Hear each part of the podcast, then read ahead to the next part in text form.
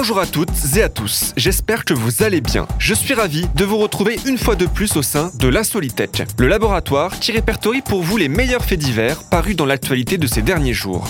Et cette semaine encore, attendez-vous à du lourd, car oui, des infos toujours plus loufoques et insolites continuent de pleuvoir chaque semaine dans les médias. C'est donc avec grand plaisir que nous vous les partageons, et ce, dans l'unique but de vous faire passer un bon moment. Le tour d'horizon prévu aujourd'hui ne manquera d'ailleurs pas de vous faire réagir tellement les informations répertoriées sont hors du commun.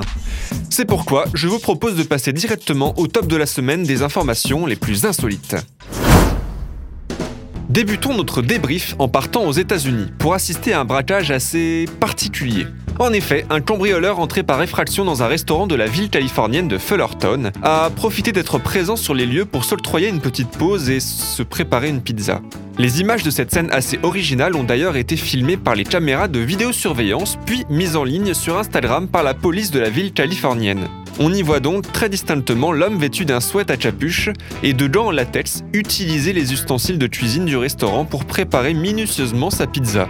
Au total, le voleur sera même resté plus de deux heures sur les lieux avant de partir, sans même prendre la peine de cuire sa pizza. C'est tout de même se donner beaucoup de mal pour pas grand chose au final. Bon. Une situation assez cocasse qui aura heureusement de faibles conséquences pour le restaurateur à l'issue de l'histoire.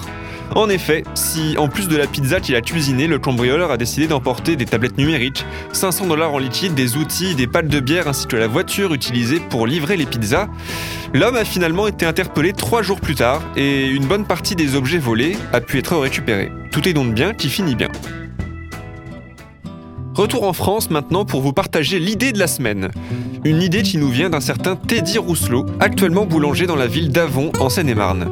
Voyant depuis l'annonce du confinement que certains de ses clients ne venaient plus acheter leur pain pour ne pas lâcher de papier, que d'autres oubliaient leurs attestations en se déplaçant ou encore que ses clients plus âgés n'avaient pas le moyen de se procurer cette dernière, le boulanger a décidé de chercher une solution pour arranger ça. Et cette solution, il l'a trouvée, très rapidement même. Teddy a donc décidé de contacter un imprimeur afin de faire imprimer l'attestation de déplacement directement sur les sachets dans lesquels il met les baguettes. Au total, 20 000 sachets contenant l'attestation ont donc été imprimés. Et la bonne nouvelle, c'est que grâce à cette initiative, le boulanger a récupéré des clients et gère mieux le volume de baguettes à produire chaque jour. Ingénieux, non? Prenons maintenant la direction de Troyes, dans l'Aube, pour une histoire qui aurait très bien pu sortir du synopsis d'un film d'horreur.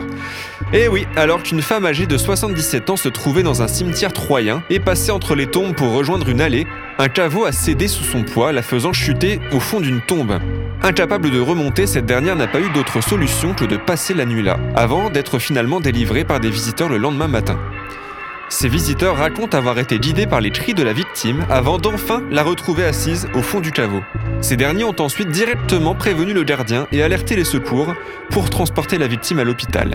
Une sombre histoire qui connaîtra cependant une fin joyeuse puisque la femme est sortie hors de danger de cette épreuve et possède encore plusieurs belles années devant elle. Enfin, avant de vous quitter, je voulais vous avertir et rappeler également aux propriétaires et amateurs de chats ou de toute autre euh, bébête à poil de bien faire attention. Pour ceux qui cherchent à comprendre le pourquoi de cette phrase, je fais référence à une information venant tout droit d'Alsace, où un chat a tout simplement mis le feu à ses croquettes et provoqué un début d'incendie dans le logement de ses propriétaires. Le matou a en effet réussi malgré lui à allumer une plaque de cuisson à côté de laquelle était posé son pâté de croquettes. La nourriture a ensuite pris feu avant que les propriétaires ne se rendent compte de l'accident. Fort heureusement, le début d'incendie a rapidement et facilement été maîtrisé, limitant ainsi les dégâts toute cette histoire pour vous dire que si vous ne voulez pas avoir à racheter un pâté de croquettes, surveillez bien vos amis à poil. Voilà, l'insolitelle c'est fini pour aujourd'hui. Toute l'équipe vous donne rendez-vous la semaine prochaine, même endroit, même heure, pour de nouvelles histoires tirées du monde entier.